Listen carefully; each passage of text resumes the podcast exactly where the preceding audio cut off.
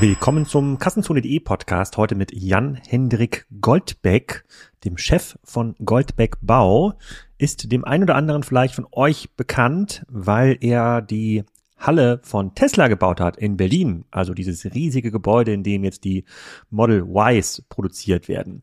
Dazu baut er noch Parkhäuser, viele andere funktionale Gebäude, über 600 pro Jahr, also verlassen ungefähr zwei Gebäude pro Tag die Produktionsstraße von Goldbeck, macht eine ganze Menge Umsatz, über 5 Milliarden und kennt sich mit Bauen aus und erzählt mir im Podcast, wie er mit Elon Musk zusammengearbeitet hat, wie er an die Deals rankommt, warum er überhaupt so groß geworden ist und ob Bauen in Zukunft billiger wird. Für uns mal wieder eine etwas andere Folge, keine klassische Handelsfolge. Viel Spaß dabei. Jan-Hendrik, willkommen zum Kassenzone.de Podcast. Heute reden wir über die Bauwirtschaft und über Goldbeck. Äh, den Namen trägst du auch. Erzähl doch mal ein bisschen was über dich und über Goldbeck, das Unternehmen, was vielen Hörern hier im Podcast vielleicht gar nicht so bekannt sind, äh, bekannt ist, außer sie wohnen in Bielefeld. Ganz genau. Äh ja, mein Name ist Jan-Henrik Goldbeck, bin so irgendwas um die Mitte 40, äh, bin im wunderschönen Bielefeld geboren, bin aber dann auch an vielen verschiedenen anderen Stationen gelandet. Unter anderem verschlug mich das äh, Leben häufiger mal in die USA. Ich habe in Lausanne in Karlsruhe studiert, war in Bonn dann einige Zeit lang, äh, habe in Rumänien auf der Baustelle von Nokia in Transsilvanien irgendwo ein Projekt geleitet. Also es, es ging bunt her im Leben und ähm, ja, vielleicht mal ein bisschen was zum Unternehmen Goldbeck. Wir sind äh, Familienunternehmen zweite Generation, 1969 von meinem Vater gegründet worden. Äh, äh, wahrscheinlich sind viele äh, Hörer hier Startup-affin. Es war ein Bootstrap-Startup, also keine Knete, keine Erfahrung, kein gar nichts. Meine Mutter hat sogar ihr Gehalt äh, entsprechend verbürgt für äh, die erste Fremdkapital, das mein Vater aufgenommen hat, die als Lehrerin. Äh, ich glaube, sie wusste gar nicht, welche Risiken sie damals eingegangen ist, aber äh, gut, manchmal ist es so dieser Klassiker, wer nicht wagt, der nicht gewinnt.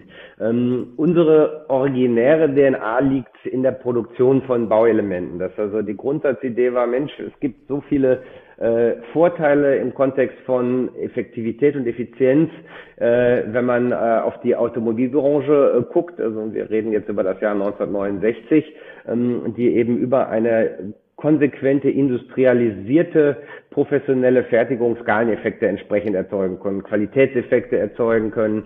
Und ähm, wieso können wir nicht ein bisschen mehr in diese archaische Baubranche davon überführen? Also immer alles auf dem weißen Blatt Papier neu gemacht wird.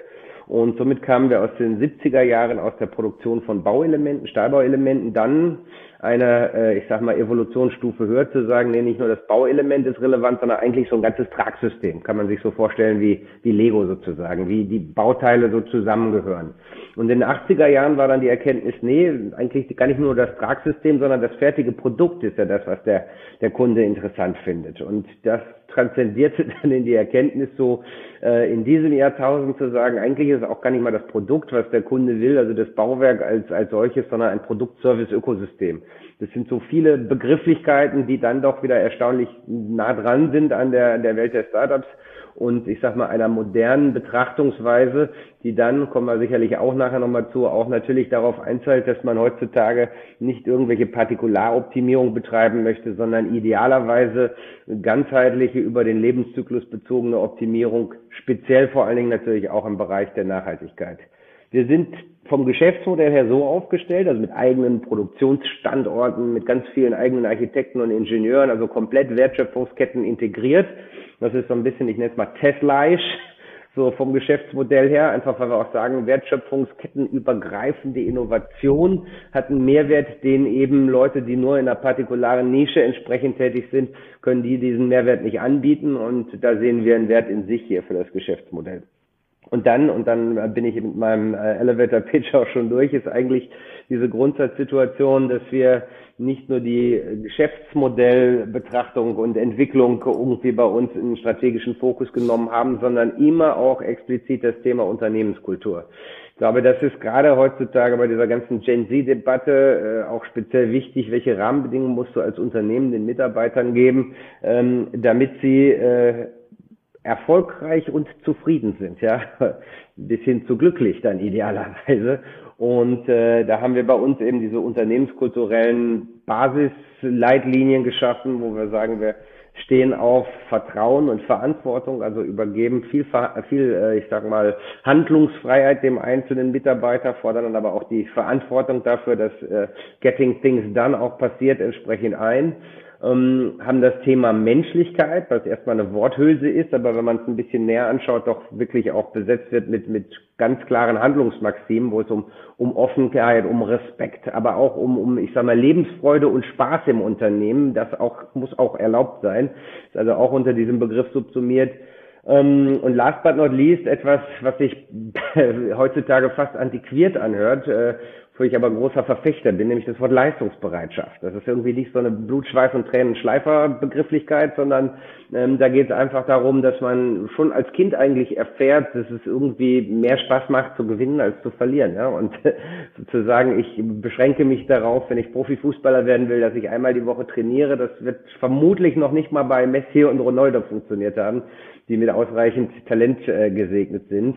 Also dieses Thema zu sagen, ich habe das, die Amis sagen High Level of Aspiration, den Willen und sich auch dafür entsprechend einzusetzen, ähm, sehen wir als Grundgesamtheit dafür an, dass es ein Unternehmen erfolgreich ist, aber auch, dass der Mitarbeiter sich gut fühlt in der Firma, wenn es denn richtig gelebt wird. Und Leistungsbereitschaft, äh, das ist jetzt mehr so ein, so ein ich sag mal, generationsübergreifender geopolitischer Pitch, ist für uns natürlich auch die Grundlage der Sicherung unserer Daseinsberechtigung, auch hier in Deutschland, weil äh, wir leben hier in einem Kontext, wo äh, sozusagen links und rechts von uns mit den großen Machtblöcken durchaus sehr ambitionierte, sehr stark ihre eigenen Interessen vertretende Machtblöcke mit der USA und China sind, äh, wo wir sicherlich nicht sagt dann immer ein bisschen augenzwinkernd, unsere Probleme in Deutschland und Europa dadurch in den Griff bekommen, dass wir nur noch die Drei-Tage-Woche haben und den Rest irgendwo veganes Tai Chi am Strand von Lissabon machen. So, ne? Das ist so alles schön und gut, aber irgendwie ist noch ein bisschen Einsatz an der Stelle nicht notwendigerweise negativ besetzt. Natürlich immer unter den Rahmenbedingungen, dass wir niemanden verschleißen wollen, dass wir die Leute von jeder, jedweder Art von Burnout entsprechend bewahren wollen und dass wir das alles sagen wir, im Rahmen dessen, was äh, sozial sinnvoll ist, auch natürlich machen. Und vielleicht nochmal zwei, drei Kennzahlen zu eurem Unternehmen. Ich habe natürlich auf eurer Webseite schon ein bisschen gestöbert. Da habe ich gesehen, vier, vier Milliarden Euro Gesamtleistung macht die Plattform Goldback. Du hast es ja quasi im Startup-Begriff gepitcht, ist ja eine Plattform. Ähm, äh, das heißt, ihr habt jetzt für vier Milliarden Euro im Jahr Bauwerke erstellt, letztes Jahr. Äh ja, ja und nein. Du hast wahrscheinlich recherchiert, äh, als wir noch nicht die Zahlen von letztem Jahr veröffentlicht haben. Das sind die von vorletztem Jahr.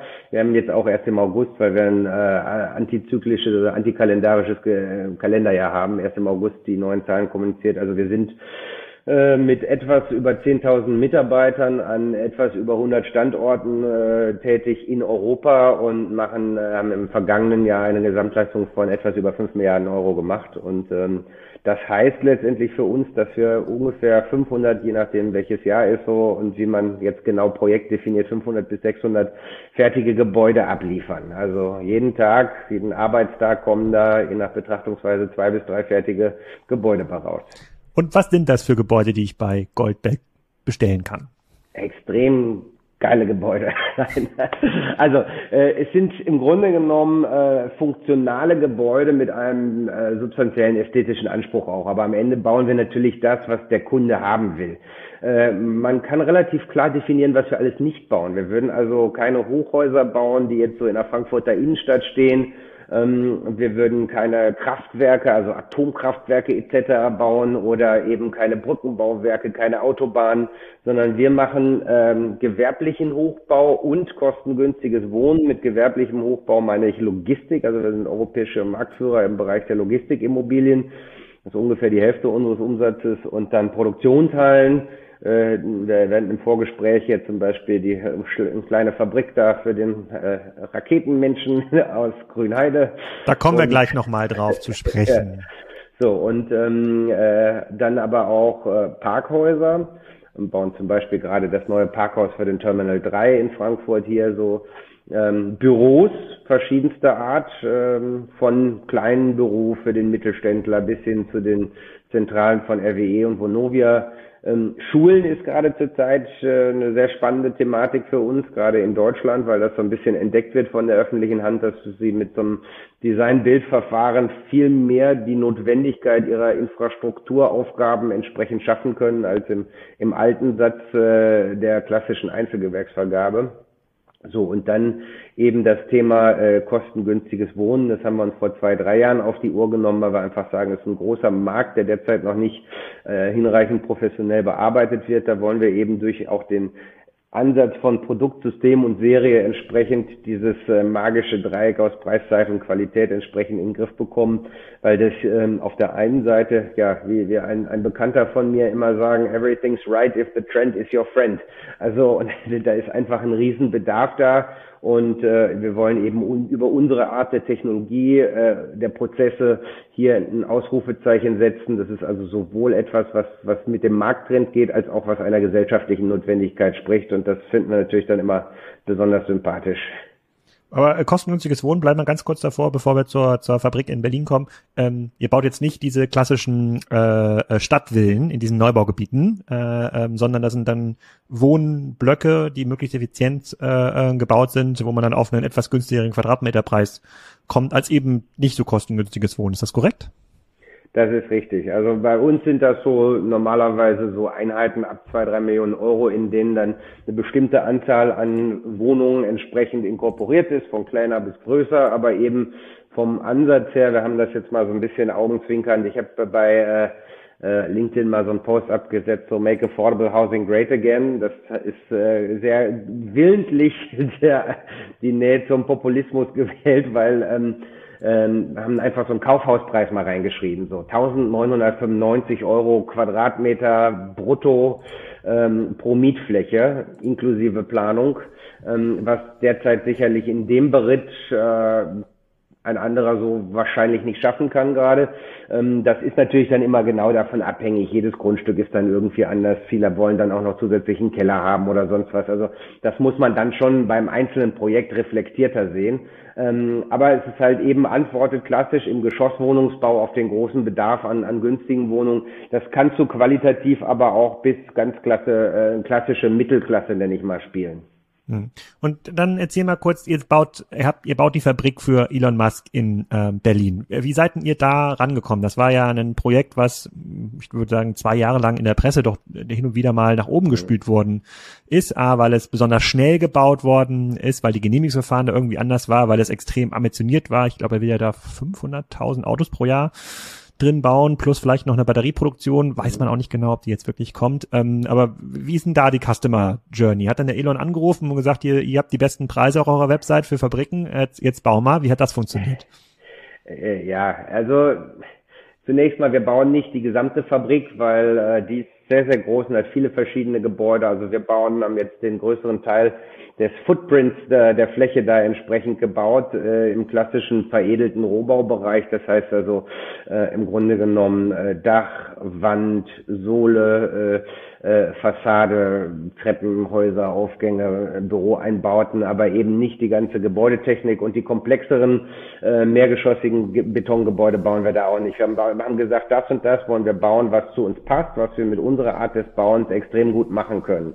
Ähm, und wie ist die äh, tatsächlich, der Kontakt ist äh, über unser Office im Silicon Valley zustande gekommen, weil wir sind so seit einigen Jahren mit einem kleinen Forschung- und Entwicklungsteam äh, von, von vier Leuten dort und äh, haben da aber auch damals dann gesagt, wir gehen jetzt hin und kaufen mal ein Haus, weil äh, dieses Thema, ich, ich nenne es mal, also jetzt nicht despektierlich gemeint, aber der IHK-Tourismus, ich fahre mal eine Woche ins Valley und gehe mal zum, zum Apple Visitor Center und habe dann das Valley gesehen und bin dann irgendwie voll drin in der Szene. Das notiere ich mir kurz.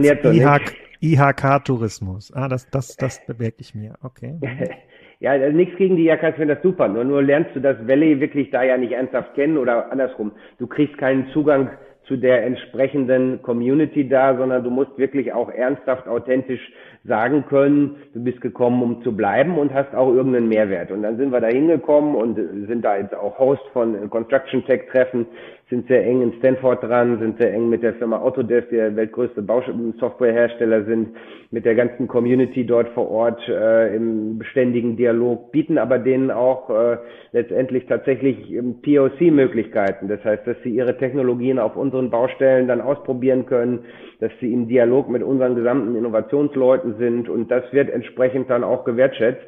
Und äh, über diese Kontakte, die wir dort haben, gab es auch äh, einige Kontakte zu Tesla. Und dann haben wir gesagt, hey Jungs, wenn ihr da was machen wollt äh, in Berlin, sprecht doch auch mal mit uns. Und dann waren wir eben im Gespräch mit drin und haben dann gesagt, für dieses und jenes können wir dieses und jenes Angebot machen. Und das war vermutlich dann in der Gesamtschau aus Preiszeit und Qualität so interessant, dass, äh, dass dann tatsächlich eine Delegation von denen entsprechend mal bei uns war. Wir haben uns gut verstanden da, weil wir auch, ich sag mal, eine gewisse Nähe zum amerikanischen Kulturraum haben, sprachlich etc., weil wir da einige Leute haben, die äh, entsprechend äh, länger dort auch mal gelebt haben, so und dadurch hat man so eine gewisse kulturelles Grundverständnis füreinander gefunden. Was wollen die eigentlich? Tatsächlich kam dann so das erste Gespräch mit äh, mit Elon war dann so, äh, dass ich irgendwie, weiß ich noch wie heute, äh, eine E-Mail bekam. Es sollte irgendwie um 21.30 Uhr stattfinden deutscher Zeit und und kurz nach neun kriegte ich dann eine E-Mail von seiner Assistentin, die sagte so, um, sorry for getting back to you in such a short notice, but Elon is still on a call with President Trump. Uh, can we postpone? Ich, war ich natürlich geneigt zu sagen, nö, nö, nö, so, so nicht, jetzt mal, jetzt mal nicht mehr. Ne? Da habe ich natürlich nicht gesagt und äh, es war im Grunde genommen von ihm dann einfach so ein Motivational Pitch, war so ein Prep Talk, ne? also so, you've gotta beat the Chinese velocity und gotta show the world that you're the fastest und so, ja, wie man sich das so vorstellt dann.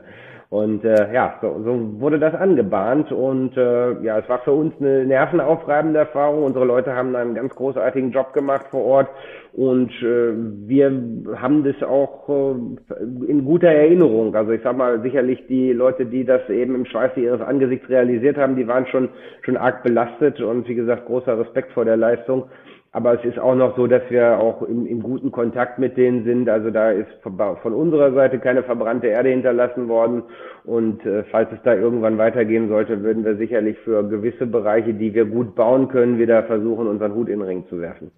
Und ähm, ich gehe mir davon aus, dass er auch sozusagen gezahlt, äh, sozusagen seine Rechnung gut, be äh, gut, gut bezahlt hat. Hat das denn dazu geführt, ähm, äh, dass ihr deutlich an Markenbekanntheit dazu gewonnen habt, weil das natürlich irgendwie schon ein Riesenthema war. Eure, ich habe euer Logo da auch hin und wieder mal in der Tagesschau äh, gesehen, dann auf diesen Fa Fabriken. Ich hätte vermutet, okay, ich, ich, wenn jetzt jemand kommt wie, keine Ahnung, Volkswagen oder äh, BYD oder NIO aus China, die sagen, geil, wenn der so eine Fabrik bauen kann, dann gucke ich mir mal an, wer hat die gebaut, dann bestelle ich mir auch so eine Fabrik bei dem im Europa. Jetzt mal ohne diesen ganzen Eibau, ohne die Maschinen, ohne die Pressen, verstehe ich, aber hat, hat das merklich zu mehr Anfragen geführt? Ähm, das ist eine sehr gute Frage. Ja und nein. Also es hat extrem viel gebracht im Sinne von von Bekanntheit, weil du natürlich auf so ein Projekt auch global referenzieren kannst. Ne? Es ist irgendwie global entsprechend äh, irgendwo durch die Medien gegangen und äh, wenn du das droppst, dass du da eben beteiligt warst, dann, dann hilft das sozusagen und es ist eben natürlich medial rauf und runter gespielt worden. Von daher äh, ja, hat äh, im, im Sinne von Marketing-Effekt, Bekanntheits-Markeneffekt sicherlich einiges, äh, einiges für uns äh, ja, gesteigert, will ich mal sagen.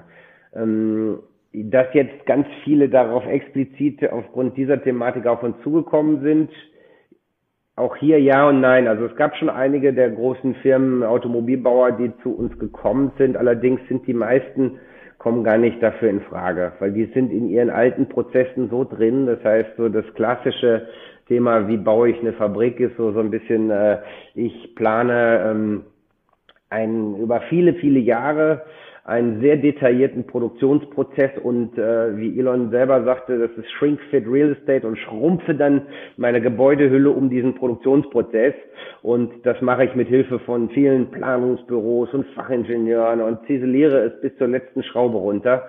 Ähm, das ist halt überhaupt nicht der Ansatz oder der Zukunftsgedanke von Tesla, die er sagt, pass mal auf, äh, wenn ich sage, ich habe fünf, sechs Jahre Planung oder drei, vier Jahre Planung und dann baue ich zwei, drei, vier Jahre, dann habe ich nach sechs, sieben Jahren eine tolle äh, Halle um einen tollen Prozess, der aber leider veraltet ist. Wir müssen das anders denken.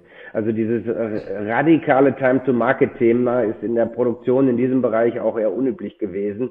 Und der perspektivische Ansatz von Tesla ist sicherlich eher sozusagen, wie kann ich eine etwas generischere Halle bauen, äh, die dann eben vielleicht etwas überdimensioniert ist, aber auch in der Gesamtschau insofern nachhaltiger, als dass ich, wenn ich an den Prozess ran muss, nicht irgendwie massiv umbauen muss, sondern dass ich in dieser flexibleren, größeren Halle eben dann genug Raum und Möglichkeiten habe, meinen Prozess auch wieder neu zu definieren, weil Kontext von sich äh, ja beinahe exponentiell beschleunigen technologischen Wandel ist es ja klar, dass ich in meine äh, technischen, hochtechnologisierten, robotergestützten Produktionsprozesse auch immer mal wieder ran muss. Und da muss ich den entsprechenden Raum dafür haben. Es ist ein etwas anderer Ansatz, der aber auch natürlich sehr spannend ist im Kontext von, von Assetklassen, weil dadurch, durch diese etwas generische Herangehensweise natürlich auch die Industrie, die häufig ja individualisiert gebaut und besessen wird, ähm, hier dann in eine Art von investmentfähigeren Zustand überführt wird. Also bin ich noch sehr gespannt.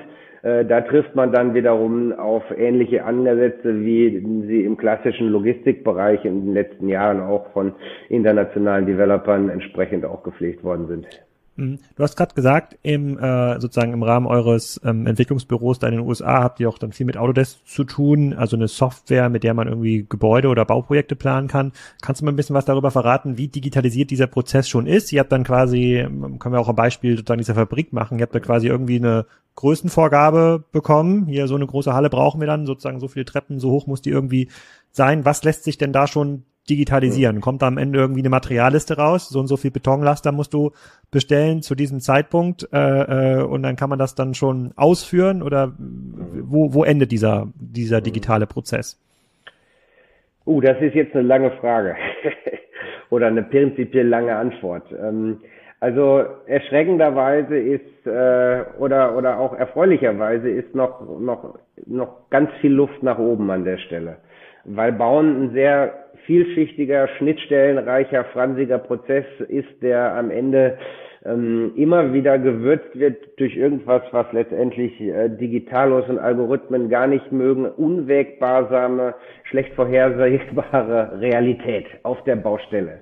So, ähm, das soll aber nicht entschuldigen, dass wir da nichts tun. Also ich glaube, wir tun schon eine ganze Menge. Also speziell auch bei uns, wir haben inzwischen weit über 200 Leute, die irgendwo rund um Innovation und Forschung sowohl im Bereich Material als auch im Bereich von, äh, von Software entsprechend unterwegs sind und, und entwickeln uns auch zu einer, äh, teilweise zumindest äh, zu einer Software Company, weil wir einfach sagen, die Anwendung, gerade die ganzen Frontends, die wir brauchen, sind am Markt für unsere Zwecke so nicht genau verfügbar. Es ist glücklicherweise, dass natürlich die Firma Autodesk mit äh, so einem Produkt Revit und äh, dem Aufsatz Forge letztendlich äh, genug APIs letztendlich bereithält, sodass man wirklich auch ins Gebälk gehen kann und da eben entsprechend mitspielen kann und seine eigenen Sachen dann darauf bauen kann, ohne dass man wirklich seinen eigenen Core sozusagen bauen muss.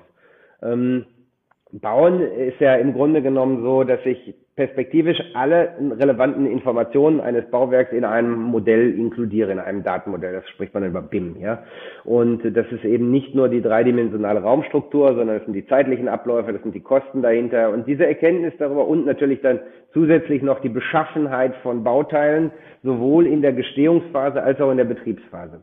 Diese Erkenntnis darüber ist alt. Ich würde sagen mal, es hat sich in der Branche schon seit 20 Jahren verbreitet, sukzessive die Anwendbarkeit, dass man wirklich sagt, da gibt es so irgendwie dann Unternehmen, die das durchgängig so anwenden und alle diese Informationen in einem Modell ex ante pflegen, bauen und dann auch wirklich tatsächlich auf der Baustelle benutzen, ist interessanterweise, ich würde sagen, gleich null.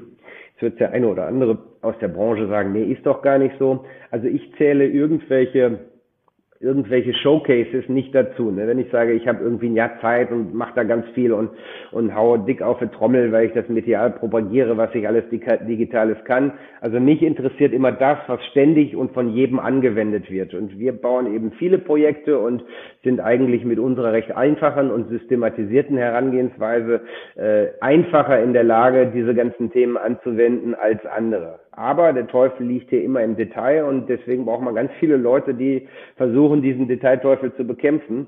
Und irgendwann kommen wir dann dahin, ich sage mal in den nächsten 10, 15 Jahren, dass ich wirklich in einer durchgängigen Target Database arbeite, also sprich einen perspektivischen Sollzustand modelliere. Aber dann kommt eben noch das zweite. Beim Baum braucht man noch den zweiten Zwilling, den, zwar die Echtzeit-Realitätsübersetzung, dass ich sage, ich kann einen Planungs- oder später einen Bautenzustand in Echtzeit wieder in ein digitales Modell übersetzen. Und durch dieses digitale Soll und das digitale Ist spannt sich ein, nennen wir digitales Delta auf. Und das ist der Raum, in dem dann auch Robotik navigieren kann auf der Baustelle. Das ist der Raum, der dann eben die Basis bildet für Augmented Reality tatsächlich, dass ich eben übersetzen kann, was hätte da jetzt sein sollen und man mir das eben auf, auf die Augen beamen lassen kann. Aber es ist auch, das finde ich eigentlich noch so mit am spannendsten und ist noch so mit am unerforschten, ein toller Use Case für KI, ähm, um einfach mal alle Buzzwords zu gebrauchen, die man so gebrauchen muss. Aber weil ich habe dann ja eine tolle durchgängige Datenbasis sowohl in dem soll als auch in dem ist und kann das immer miteinander vergleichen. Und dann komme ich, ich sag mal so in so eine Art von äh, von Amazon-Welt sozusagen Bauleiter, die dieses Problem hatten, haben in der Zukunft dieses oder jenes gehabt. Ist das für dich, lieber Bauleiter, relevant? Also das ist eine Art von Predictive Anything World, äh, Predictive Project Management, äh, wo ich einfach anhand von bestehenden Projektparametern mich fragen kann, welche Chancen und Risiken liegen denn in einem Projekt, was ähnliche Parameter aufweist, wie meines jetzt. Geht natürlich nur darüber, wenn ich ganz viel Daten tracke und dann eben mir eine große Datengrundgesamtheit aufbaue. Aber ermöglicht auch dann einen wesentlich besseren Zustand des Bauens im Sinne von Beherrschbarkeit. Aber heute ist das noch nicht so. Heute ist es noch nicht so, dass sich da ein Bauleiter oder ein Architekt auf der Baustelle mit so einer VR-Brille bewegen kann und in dem Rohbau mal so guckt, okay, äh, hier diese Säule, die jetzt da eingebaut worden ist, die kann es eigentlich gar nicht geben. Die müsste da eigentlich wieder, äh, wieder weg und dann ja. quasi schon frühzeitig Fehler beseitigt werden. Das ist noch nicht der Fall. Also gibt alles, diese Technologien, Startups, die das machen, wird überall dran gearbeitet. Äh, es ist momentan so in so einer Art von, ich will mal sagen, Prototyping-Situation. Kann man sich angucken. User Experience ist noch nicht so ganz so großartig. Ist übrigens vor zehn Jahren gab es das auch schon, so ein Helm mit integrierter äh, AR-Brille. Aber es muss natürlich so sein, dass es jeder Baubeteiligte eben auch ganz easy, genauso wie sein Handy eben nutzen kann und dass es nicht irgendwie ein schwieriger, schlecht funktionierender Prozess ist. Ähm, aber genau daran wird gerade gearbeitet und hier geht es nicht darum, dass die Technologie per se nicht da ist, sondern sie ist nur noch nicht in einer massentauglichen, sinnvollen Verbreitung. Ähm, aber das ist jetzt nur eine Frage von wenigen Jahren. Hm, okay, got it. Kannst du mir was dazu sagen, wie es generell überhaupt in eurer äh, Branche aussieht. Es klingt ja immer so, wenn man die Medien verfolgt, das war jetzt irgendwie goldene Jahre, äh, sozusagen, da hat sich jeder dumm und dämlich ähm, verdient und jetzt gibt's da irgendwie so einen ähm, so einen Einbruch. Ähm, wenn man jetzt allerdings mal Richtung äh, Dubai oder sozusagen generell Golfstaaten fährt, dann ist da ja noch nichts von Einbruch zu spüren und ihr seid ja in einem globalen Business ähm, unterwegs. Also hören wir jetzt hier quasi das so ein so eine so eine Deut so deutsches ähm, Stänkern über die äh, über die Lage an in, in der in der Baubranche, wo jetzt viele Bauprojekte abgesagt werden oder oder zumindest postponed werden, oder ist das eine globale Lage? Naja, ich sag mal so, diese, diese deutsche Depression mit German Angst so und das, ganze Rumgemeckere und Genöle, ohne dass man selber was zur Verbesserung des Status quo beiträgt. Das ist so, ich liebe dieses Land und die Menschen hier und die idealerweise Vielfalt äh, im kulturell, aber, aber dieses, diesen Zustand des Deutschseins mag ich so gar nicht, weil der ist so auch so, so sinnentfremdet und auch nur negativ, weil damit erreichst du an der Stelle nichts. Äh, aber wir haben natürlich eine große Herausforderung an der Stelle. Wir haben hier, schauen wir mal auf Amerika, ne, ein, ein Land, da ist im Norden ein netter, langweiliger Nachbar. Im Süden gibt es eine Mauer und ganz viele durchsickernde, günstige Arbeitskräfte, die für die amerikanische Wirtschaft, äh, wird von Republikanern gerne verschwiegen, extremst wichtig sind dort. Und dann gibt es links und rechts Wasser und in der Mitte ganz viel Rohstoffe und Energie. Das heißt, die Rahmenbedingungen für die sind gut. Und der Chinese sagt, ich bin einfach als Autokrat in der Lage, ganz schnell per Diktum Infrastruktur zu schaffen. Und dann ist die einfach da. Dann, wenn da mal ein Dorf dazwischen steht, dann ist es auch egal. Das mag ich moralisch jetzt irgendwie nicht so toll finden, aber es ist natürlich im Sinne von, ich brauche infrastrukturelle Voraussetzungen, um wirtschaftlich erfolgreich zu sein, einfach nur mal äh, ein Standortvorteil, will ich mal sagen. Stand jetzt. Das kann sich auch noch umkippen, aber wir müssen als Europa irgendwas dagegen setzen. Du brauchst ein positives Zielbild Europa was vielleicht eine Art von Facelift unseres äh, gemeinschaftlichen Nachkriegswertekonsens hier in Europa darstellen kann. Ich sage mal, ein, ein klares Bekenntnis zu einer liberalen Marktwirtschaft unter Berücksichtigung von sozialen und ökologischen Rahmenbedingungen so, damit wir hier irgendwo attraktiv sind. Das Ganze natürlich geht nur, wenn wir dann auch sehr innovativ sind, weil einfach nur, dass wir sagen, wir haben tolle Werte, das reicht dann auch nicht an der Stelle. Und ähm, das ist für, für mich so eine Situation, wo wir als Europa uns verkämpfen müssen. Wenn du den Baumarkt ansprichst in Europa, ist es ähm, nicht gänzlich homogen, aber wir haben alle natürlich ähnliche Probleme. Hohe Inflation, äh, hohe Zinskosten dementsprechend, äh, Energiepreise etc. Und ähm, wir sind als Goldbeck in Europa tätig, das heißt noch nicht in anderen Ländern. Das hat Vor- und Nachteile. Ähm, ich meine, es war jetzt ganz gut, dass wir wieder in, in der Ukraine noch in Russland tätig sind äh, und hat sich äh, ja letztendlich dann Rahmenbedingungen, wo wir natürlich von diesem globalen Marktausgleich, du sprachst von den Golfstaaten etc., jetzt nicht profitieren können. Aber Bauen in, im Ausland ist auch nicht so einfach. Ne? Also das überhaupt auch in Europa in verschiedenen Ländern zu bauen, äh, das ist eine Herausforderung, weil es ganz starke Abschattungstendenzen von jedem Land, gerade im Bereich des Bauens gibt, weil es immer so großvolumig ist. Ach, ach so? Kommen wir gleich nochmal drauf zu sprechen, aber vielleicht nochmal kurz zur Kernfrage zurück. Also wie, wie schätzt du jetzt das, das Stimmungsbarometer der Baubranche in Europa ein? Vielleicht speziell in, in Deutschland, wenn es im letzten Jahr irgendwie auf der Skala von 0 bis 10 irgendwie 10 war, sozusagen mehr Projekte, als man irgendwie äh, überhaupt bauen konnte. Wie ist es heute? Ähm, ich glaube, die Marktsituation stand in diesem Jahr ist immer noch bei fünf oder sechs, weil, weil wir natürlich ganz viel sozusagen noch mitschleppen an Bauleistung aus der vergangenen Zeit. Ähm, das, der gefühlte Ausblick, ich meine, wir sind Spätzykliker, ne? Also ich habe äh, äh, letztens mal einen Artikel gelesen, da stand irgendwie über uns ganz, ganz äh, miese Headline, auch fand ich so krisenfeste Goldesel. Also Goldesel ist natürlich völliger Blödsinn. Und krisenfest, äh, jetzt war jetzt an der Stelle meines Erachtens, also es war jetzt kein negativer Artikel, aber ähm, krisenfest zeigt sich ja erst in zwei, drei Jahren. Ne? Das ist also, wenn wir aufgrund der vergangenen Situation Umsatzsteigerungen hatten, dann heißt das ja gar nichts in Bezug auf unsere Aufgabe als Spätzykliker, wo wir sagen, wir kriegen jetzt die Aufgabe, Auftragseingänge geraten jetzt unter Druck. Das heißt, die Baubranche, die ernsthafte, in Anführungszeichen, Krise der Baubranche, die steht noch bevor. Die findet dann 2023, 2024 ab, wenn jetzt eben der Strömungsabriss bei den Auftragseingängen kommt. Aber ah, okay. das Gute ist natürlich, Angebot und Nachfrage ist meines Erachtens immer noch der größte Preisträger. Das ist so zumindest mal meine wirtschaftliche Einschätzung.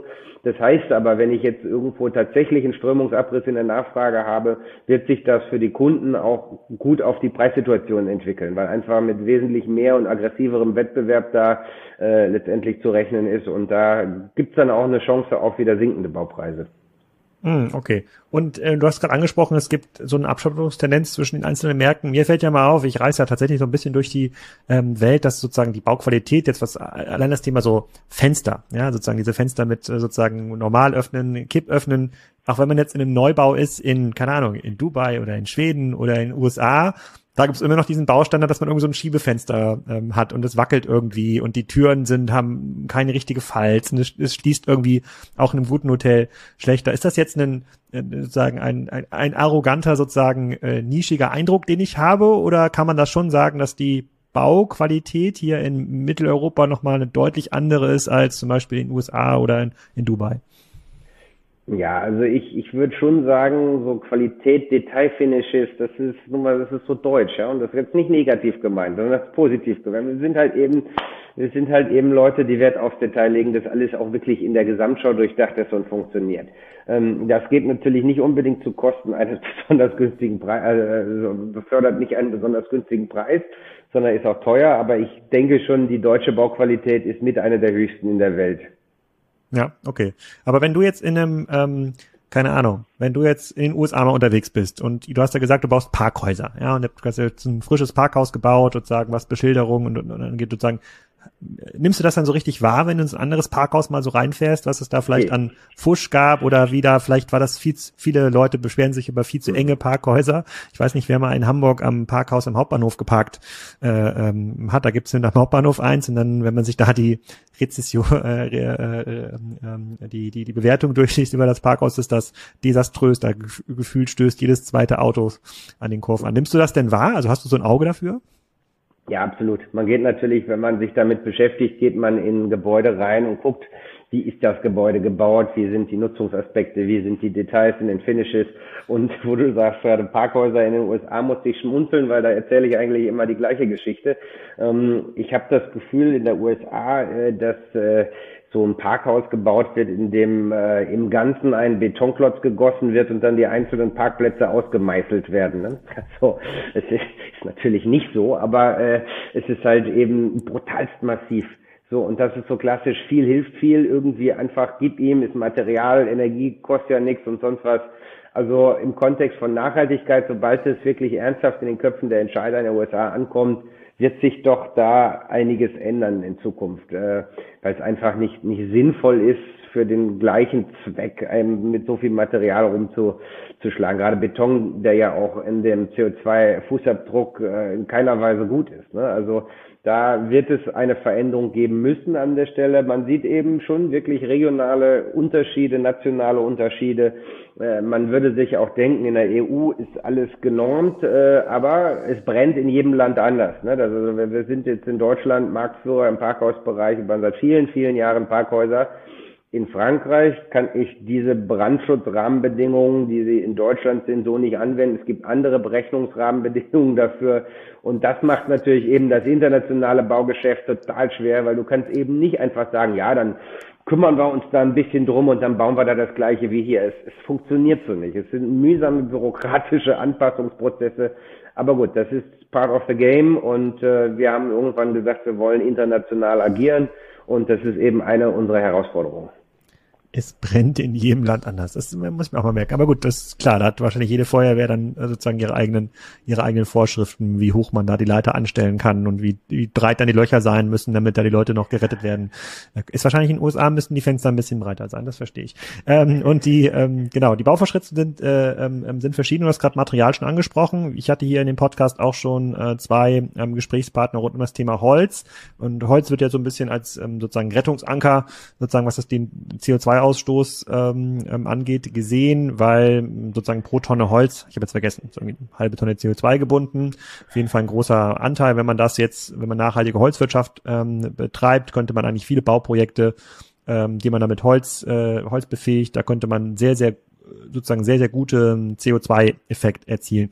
Ist das denn in diesen funktionalen Gebäuden, die du ansprichst, ist das irgendwie schon angekommen? Könnte man so ein Parkhaus 50 Prozent Holz, 50 Prozent Beton, ist das schon möglich?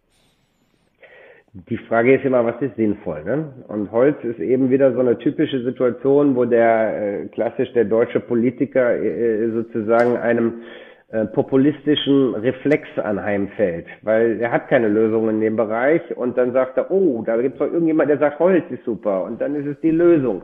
Aber leider ist diese Welt nun heutzutage noch viel weniger als früher schwarz und weiß, sondern ist different shades of grey und es gibt keine klaren Antworten und Lösungen. Also Beispiel Holz. Wir haben ähm, in Berlin ein äh, Schulpaket irgendwann mal äh, in Auftrag bekommen. Äh, auch größere Summe ging es auf dreistelligen Millionenbetrag und der Amtsentwurf in Holz und durfte das alternativ anbieten. Wir haben es in einem sehr materialeffizienten Systementwurf gemacht, aber der Amtsentwurf war in Holz. Aber der günstigste Anbieter dieses Amtsentwurfs lag 20 Prozent über unserem Preis. Das sind viele, viele Millionen Euro an der Stelle. Was, ist, was heißt das? Am, Amtsentwurf? Was heißt das? Amtsentwurf, der offizielle Entwurf. Es gibt meistens einen offiziellen Entwurf und dann heißt es entweder, du darfst, musst den genauso bauen oder du kannst dir schlaue äh, Ideen ah, einfallen lassen. Okay Und dann musst du natürlich sagen, wieso diese schlauen Ideen schlau sind und welche Vorteile der Auftragnehmer dann davon hat an der Stelle. Okay,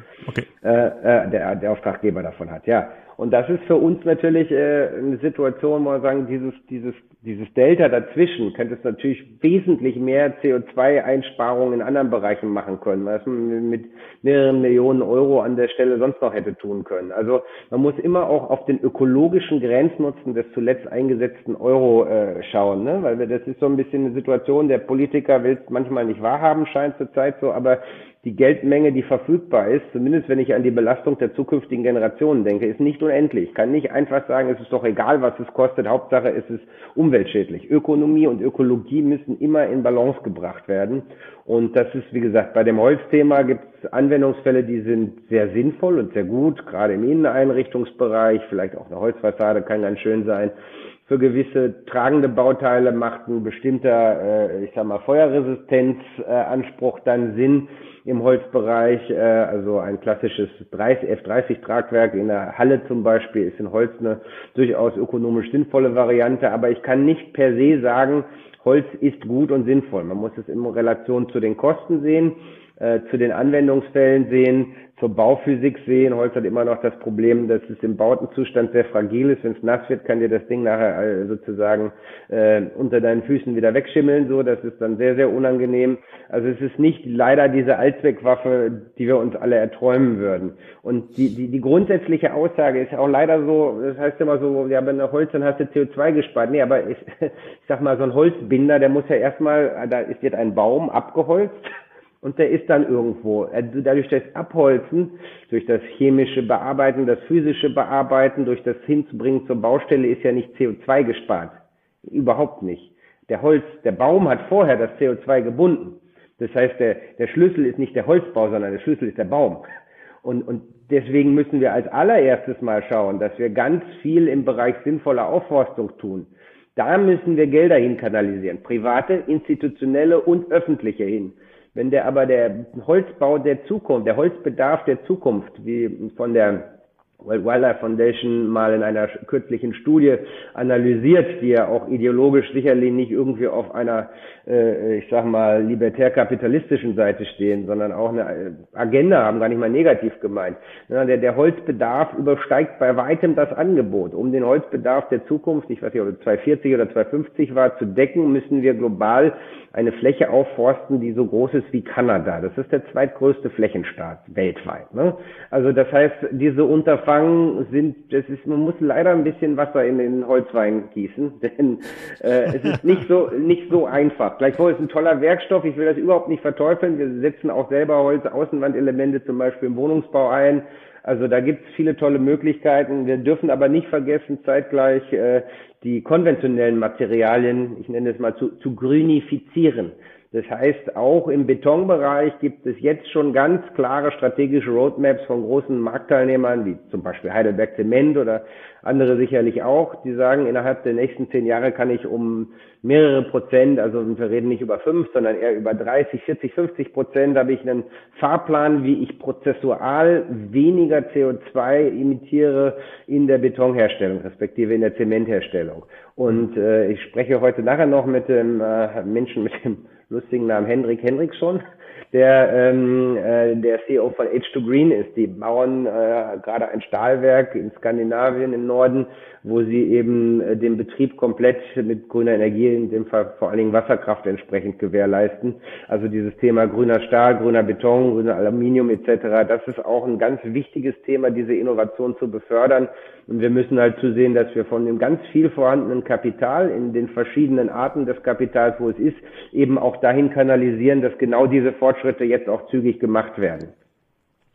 Dann hört man, okay, verstehe ich. Also quasi, es gibt eigentlich, wäre schön, wenn das alles mit Holz gehen würde, was heute mit Beton äh, äh geht, hat aber seine Grenzen. Das Beispiel mit der Schule, nur ich richtig verstehe, da sagst du, ähm, die haben dann den Holz, das Holzmodell gewählt, das war aber 20 Prozent teurer als euer Vorschlag und ähm, dein Argument ist, diese CO2-Einsparung hätte man zum Beispiel durch viel, keine Ahnung, smartere Heizung, bessere Dämmung, keine Ahnung, Verkehrssysteme einfacher und besser erreichen hm. äh, können. Ja, also Sie haben nicht das äh, Holzmodell gewählt, sondern Sie haben dann unseren Alternativvorschlag gemeldet, weil wir eben wesentlich, wesentlich günstiger äh, gewesen sind. Wenn man jetzt sagt, ich ist mir aber egal, ich wäre gewillt gewesen, das Thema, ob der äh, Klimaeffekte eben entsprechend äh, in Holz zu machen, dann äh, hätte man entsprechend mehr aufwenden müssen. Man hätte natürlich auch stattdessen sagen können, ich bin gewillt, diesen Betrag zu zahlen, baue das in einer anderen Technologie und nehme das Delta, um mit Wiederaufforstungsprojekten oder sozialen Projekten wesentlich mehr Nutzen zu erzeugen als diese reine Nutzung äh, eben durch Holz, eben durch einen geringeren Fußabdruck. Am Ende kann man ja hinter, hinter jeden, jedes, ich sag mal, Kilo oder hinter jede Tonne imitiertes CO2 ein Price Tag schreiben, auch wenn ich, das mhm. ist ganz, ganz einfache Mathematik, Dreisatz so. Und, äh, und da muss man eben gucken, äh, von bis. Also da reden wir über äh, Kompensation nach Goldstandard zwischen 10, 50 und 100, je nachdem, äh, Euro pro Tonne. Äh, in manchen Bereichen hast du ein etwas grüneres äh, ein Baumaterial, eine bestimmte Holzanwendung äh, Anwendung oder ähnliches. Dafür musst du im Vergleich dann Preise von 1000, 2000, 3000, 4000 Euro auf eine Tonne bezahlen. Das ist so, und dann muss man eben die Frage des Bezahlbaren auch sinnvoll stellen und wo sollen wir eben unser Kapital hinallokieren, wenn es nicht unendlich ist. Mhm. Okay, und dann, dann habe ich bisher auch wahrgenommen ähm, oder hin und wieder mal anekdotisch gehört, dass es ähm, es gibt gar nicht genug Sand für die ganzen Bauprojekte, die man weltweit äh, bauen will. Also das, man braucht ja auch ein bisschen Sand äh, für so eine Baustelle, ähm, insbesondere natürlich dann die ganze Re Golfregion, die hat ja extrem viel gebaut und dann auch so Inseln auf, aufgeschüttet. Ist das wirklich so ein Thema? Also wenn jetzt hier ein großes Parkhaus in in Hamburg äh, bauen musst, machst du dir da dann Sorgen, ob du wirklich noch genug äh, Sand und Kies bekommst? Also ich bin äh, an der Stelle in den aktuellen Studien ob perspektivischer Verfügbarkeit nicht so firm, als dass ich dir darauf eine Antwort geben könnte. Stand jetzt haben wir dort noch nicht eine Marktknappheit, die dann da heißt, äh, wir kriegen das Sand nicht organisiert. Also äh, ich weiß, dass wir hier Rohstoffprobleme haben werden oder hier und da Engpässe gibt. Momentan kannst du das alles entsprechend noch äh, kompensieren. Also man kriegt überall die Materialien, die man braucht oder wir kriegen zumindest mit unserer Einkaufsmöglichkeit die Materialien und Zuschlagstoffe, die wir brauchen. Ähm, aber wir haben da schon eine Verknappung in dem Bereich erlebt. Das, das, das kann man definitiv wahrnehmen. Mhm. Ähm, dann, dann bleiben wir ganz kurz bei dem Thema Baumaterialkosten. Ich glaube, ich weiß nicht, ob es Anfang Corona war, aber es war, glaube ich, irgendwann im letzten Jahr, da gab es irgendwie so eine Holz, Holzkrise. Da war das Holz auf einmal super teuer. Dachlatten haben statt irgendwie 70 Zentimeter schon 2,50 Euro gekostet. Äh, ähm, äh, Bauprojekte wurden, äh, wurden eingestellt. Sozusagen sind wir grundsätzlich in so einer, wird es strukturell teurer? Also wird jetzt quasi die klassische Stadtvilla, die man sich, ähm, äh, die man sich dann in so einem Baugebiet äh, stellt, ist die dann einfach 30, 40 Prozent teurer, weil Materialkosten, also Beton, Sand, Holz, Fenster teurer werden? Ist sozusagen, oder, oder kommt das wieder zurück? Wird es wieder günstiger? Also ich glaube, dass es wieder günstiger wird. Da lehne ich mich mal aus dem Fenster. Einfach, wir hatten anfänglich drüber gesprochen, das Thema Angebot und Nachfrage einfach mhm. ein großes Regulativ ist wenn alle Teilnehmer in einer Wertschöpfungskette äh, in einer guten Zeit gucken, dass sie irgendwie fünf oder zehn oder wer auch immer, wie viel Gewinn man so haben muss oder möchte als Unternehmen respektive durchsetzen kann und dieses Regime auf einmal nicht mehr gilt, weil du einfach sagst, ey, ich muss irgendwie schauen, dass ich meine, meine Kapazitäten irgendwie ausgelastet bekomme und dass ich meine Leute ernähren kann, dann kommt man sozusagen in so einer äh, Wiederentdeckung der Teilkostenakzeptanz. Und das nimmt natürlich enorm viel Druck raus aus, aus einem Markt. Ne? Also wir haben ganz klare Tendenzen im Bereich von Energie, klar, auch die können sich wieder relativieren, wenn äh, der Krieg äh, zu Ende gehen sollte. Aber auch natürlich dieses äh, inflationäre Thema rund um Gehalt, äh, das kommt im Bereich Personal noch auf uns zu. Das sind ja nachgelagerte Preiserhöhungen, die wir jetzt erst noch erfahren werden aber ganz viele andere Themen sind auch schon wieder raus. Wir hatten in der Corona-Zeit ein bestimmtes Startprofil für eine Tonne für 490 Euro oder sowas am Markt akquirieren können, damals absoluter Schweinepreis haben wir uns eingedeckt, wie wir uns nur eindecken konnten, weil wir wussten, es ist unter den Herstellkosten entsprechend des, des Lieferanten. Das ging dann innerhalb äh, von wenigen Monaten in der Ukraine-Krise äh, bei der Kulmination in der Kriegsverknappung, die auch spekulative Hintergründe hatte, auf 1600 hoch. Ne? Das ist schon krass. und ist jetzt wieder runtergelaufen und war dann bei 1200, 1100, denken so um die 1000 herum ist so ein nachhaltig stabiler Preis, der aber dann wiederum natürlich stark auch noch damit zusammenhängt, was passiert denn jetzt auch hier mit der Energie dann. Und äh, so hat man solche Themen, die dann wieder rausgenommen werden an Luft. Äh, und äh, ich gehe davon aus, dass wir im Jahr 2023 und durchaus im Vergleich zu jetzt gerade auch wieder entsprechend fallende Baupreise sehen werden. Hm, okay. Und äh, apropos fallende Baupreise, in der öffentlichen Wahrnehmung ist es ja immer so, dass Bauprojekte, die von sozusagen öffentlichen Trägern äh, geführt werden, immer viel teurer werden am Ende, als sie am Anfang angeboten werden. Du hast jetzt gerade dieses Beispiel mit der Schule äh, ähm, äh, genannt. Passiert das bei euren Bauprojekten auch mal oder kann das passieren, dass dann auf einmal, also ich will jetzt nicht sagen, der Flughafen Berlin oder Elbphilharmonie-artige äh, Effekte, aber ähm, das ist ja das, was sozusagen der, der Retail-Konsument wahrnimmt. Alles ist viel teurer als am Anfang an, angeboten. Wie guckst du da drauf?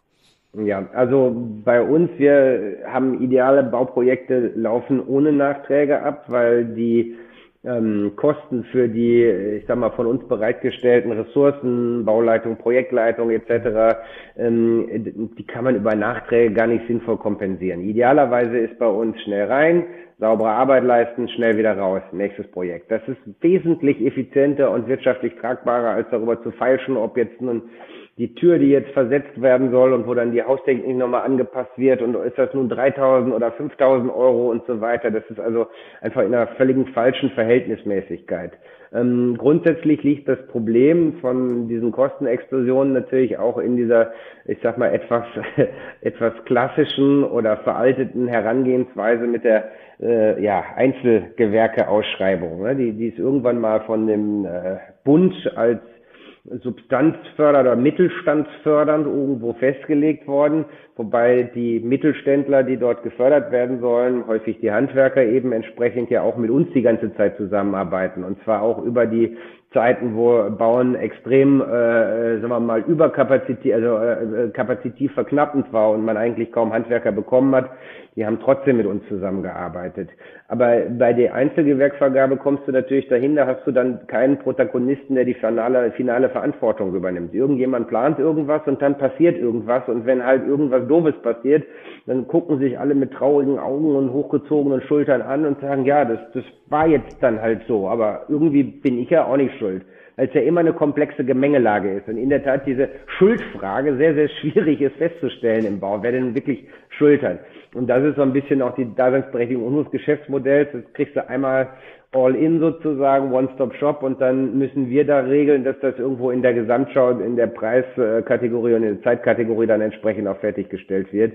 Und äh, das ist so ein bisschen, wenn du die Komplexitäten und Unwägbarkeiten aus einem Bauprojekt rausnehmen kannst, dann hast du da den größten Schutz dagegen. Und das andere, ist der Trend wie in allen anderen Branchen heute auch agiles Management. Wenn ich denn, äh, ich sag mal, neue Situationen habe, dann muss ich schnell, präzise und transparent darauf reagieren können, damit ich nicht irgendwo in so eine Verschleppungssituation komme. Und die Verschleppung, das weiß jeder, der schon mal gebaut hat, so wenn am Ende nochmal so die Stundenzettel über dir ausgekippt werden und du sagst, huch, das sind ja irgendwie noch 30 Prozent Mehrkosten, wo kommen die denn jetzt her? Und dann wird gesagt, ja, ist alles damals so vereinbart worden, ne? Und dann, dann bist du in so einer ganz grauen, unangenehmen Navigationsmasse und musst es irgendwie lösen und das ist für alle Beteiligten nicht schön. Mhm.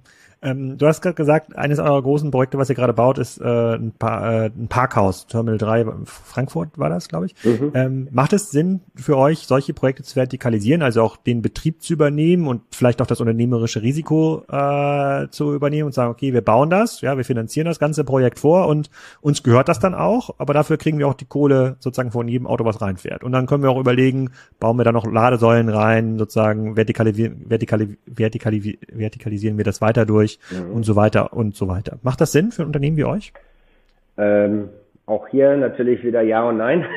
ähm, ich denke, wir hatten anfänglich über das Thema Lifecycle und Lebenszykluskompetenz äh, gesprochen. Ich sage an der Stelle immer, es ist hart für letztendlich den Gebäudebesitzer oder für den Bauunternehmer zu begreifen, dass der Kunde ja mit uns interagiert, weil er eine tolle Nutzungsphase haben will und nicht, weil er uns so toll findet. So, wir sind notwendiges Übel Mittel zum Zweck, wie auch immer. Und wenn dem so ist, dann musst du aber vor allen Dingen verstehen, was bewegt ihn denn in der Nutzungsphase. Und deswegen haben wir vor 20, 30, ja, 30 Jahren, das war wahrscheinlich schon her, angefangen, einen Services-Bereich aufzubauen, wo wir jetzt äh, ja, in unserer Branchensprache Facility Management, Property Management, Parkhausbetrieb, äh, Mieter aus- und Umbauten haben und äh, jetzt äh, last but not least noch Sustainability Consulting. Ähm, das sind eben Themen, wo wir uns letztendlich mit dem Betrieb von Gebäuden beschäftigen und wissen müssen, was passiert denn da und dann für den Kunden eben hier auch Leistungen übernehmen. Das ist für uns ganz, ganz wichtig, aber auch für die Kompetenz, die wir im, im Planung und Erstellen von Gebäuden haben, weil sie müssen sich ja aus der, das muss sich ja aus der Notwendigkeit ableiten, was am Ende gebraucht wird. Und speziell jetzt Parkhausbetrieb so an Flughäfen machen das die Flughäfen häufig selber äh, oder haben eben langjährige Partner. Äh, in anderen Bereichen, wie gesagt, wir haben mit der Goldbeck Parking Services äh, einen der ich sag mal, wir sind sozusagen unter die, die ersten vier so im deutschen Parkhausbetrieb äh, inzwischen gerutscht, also so mit den anderen, die man so vielleicht etwas bekannter noch kennt, äh, weil genau diese Logik, die du angesprochen hast, für uns eben sinnvoll war, weil wir gesagt haben, wir wollen das Kompetenz im Ladesäulenmanagement haben, wir wollen in der äh, Zutrittstechnologie eine entsprechende Kompetenz haben wollen, äh, dem Kunden ermöglichen, dass er das Parkhaus auch so als Mobility Hub entsprechend nutzen kann, eventuell auch mit Verschaltung eben in Richtung äh, der äh, entsprechenden Infrastruktur, der umliegenden Geschäfte etc. Also da kann man sich ganz viel ausdenken. Da haben wir auch schlaue Leute, die da Lust haben, darauf diese Themen weiterzudenken und, äh, und neue Geschäftsmodelle daraus zu entwickeln. Und äh, das ist für uns durchaus eine, eine interessante Thematik. Was wir jetzt eben nicht machen als Bauunternehmen, ist, dass wir jetzt eben klassisch selber die Projektentwicklung machen. Äh, das gibt es andere Marktteilnehmer, die das tun und diese Marktteilnehmer sind unsere Kunden. Das heißt, äh, sag mal, so ein klassischer Logistikprojektentwickler, der wäre so mittel amüsiert, wenn wir ihm gerade seinen, seinen großen neuen Mieter, den er unbedingt haben wollte, wegnehmen für unsere eigene Projektentwicklung. Deswegen haben wir uns da auch klar positioniert. Aber bei, bei dem Thema Parkhaus, also es gibt dann, also ich, ich parke in Kiel, wenn ich da parke, parke ich immer ein Parkhaus, das hm, heißt Conti Park, Parkhaus, mhm. immer so eine Parkkarte. Sowas gibt's dann auch. Es gibt quasi auch so eine Goldback-Parkkarte für die Parkhäuser bei euch. Absolut, absolut. Was perspektivisch sicherlich nicht mehr mit einer Karte passieren wird, weil Karte irgendwie auch ziemlich oldschool ist so, aber an der Stelle. Sondern was ist dann Kennzeichenerkennung oder was ist es dann? Ja, Kennzeichenerkennung ist die eine Variante und alles andere wird dann letztendlich transaktional übers Handy gemacht dann. Ne? Das ist ja Hält man dann sein Handy vor die, vor die, vor dieses Leben? Ja, so, so, so wie es halt eben heutzutage auch bei ganz normalen äh, ja, Kreditkartenabrechnungen inzwischen auch ist. Man geht mit seinem Apple Pay oder sowas ran und gut ist. Also so. Okay. Dann, dann noch eine Frage zu eurer Org-Chart. Du hast gesagt, 10.000 Leute, 200 Leute arbeiten in der IT. Ähm, Gibt es quasi auch einen, also einen Online-Bereich, also Leute, die quasi Online-Marketing machen? Wenn jetzt, keine Ahnung, ein Projektentwickler sagt, sucht bei Google ähm, Parkhaus bauen, dass dann auch eure, euer Angebot äh, vorne erscheint. Ist das schon so weit oder ist das noch, ist das noch Zukunftsmusik?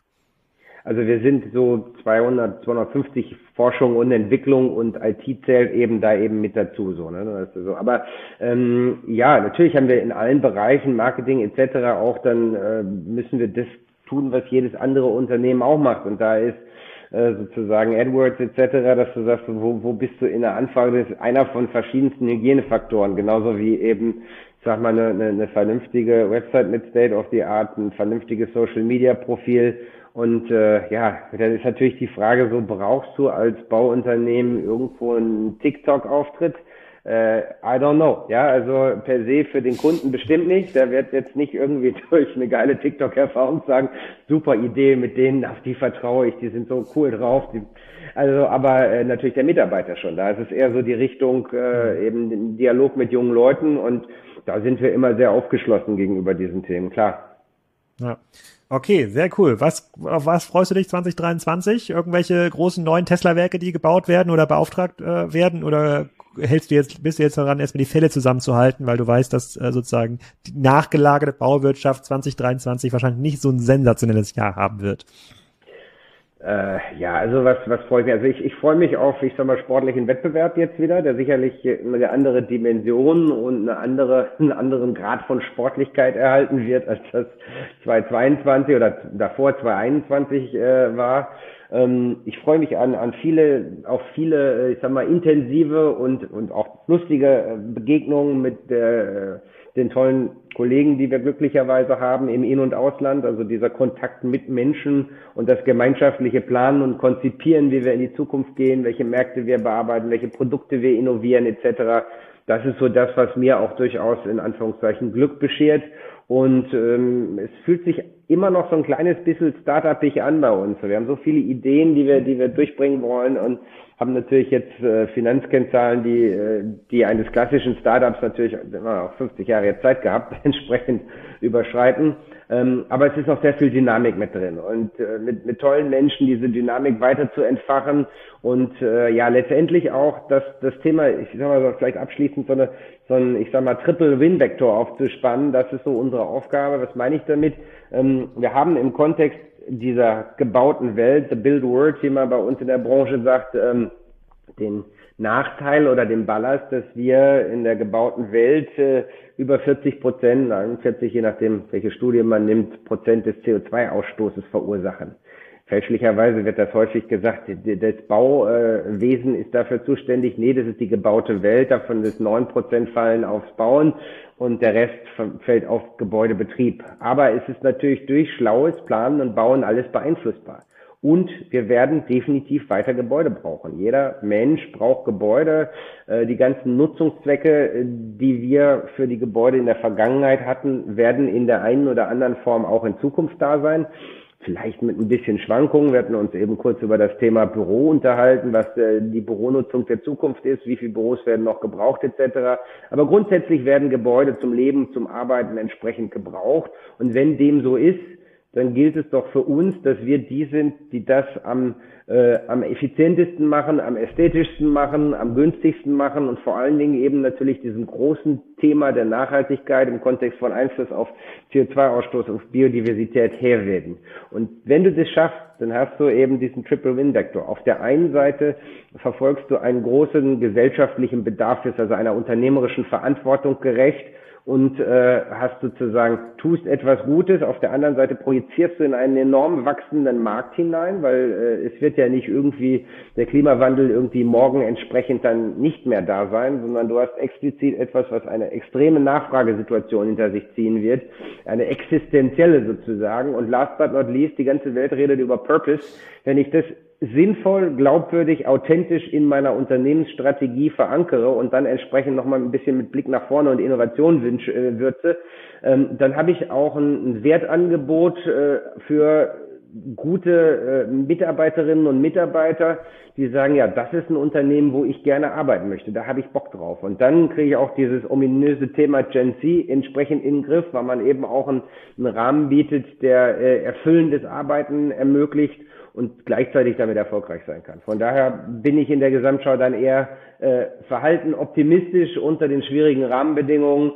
Äh, jeder Schritt tiefer rein in das Tal der Tränen, das wir sicherlich noch ein, zwei Jahre begehen werden, ist aber auch schon ein Schritt wieder näher dran an einen dann passierenden Aufschwung. Und äh, bis dahin werden wir mit dabei sein und dann das Ganze machen. du hast gerade die Parallele zu Startup gezogen, also bei 5 Milliarden Umsatz. Ich habe jetzt nicht alle Geschäftsberichte durchgeguckt, aber sozusagen da bleiben ja schon irgendwie zwischen 200 und 400 Millionen Euro Gewinn, glaube ich, äh, übrig, wenn man diese einzelnen Gesellschaften ähm, zusammenzählt. Und wir merken jetzt ja in der Startup-Branche gibt es ja die ein oder andere äh, ja, Entlassungswelle, insbesondere Tech-Unternehmen. Du sagst also, wenn jemand Bock hat auf diese Branche und auch auf neue Themen irgendwie Bock hat und jetzt gerade in äh, sozusagen gerade von Twitter vor die Tür gesetzt wurde äh, in Berlin, dann schaut euch mal Goldbeck äh, an. Ja, absolut. Wir sind da total offen, mögen auch Leute mit mit schrägen und anderen Gedanken, die entsprechend kreativ sind und wo das Herz am richtigen Fleck ist und äh, also immer gerne.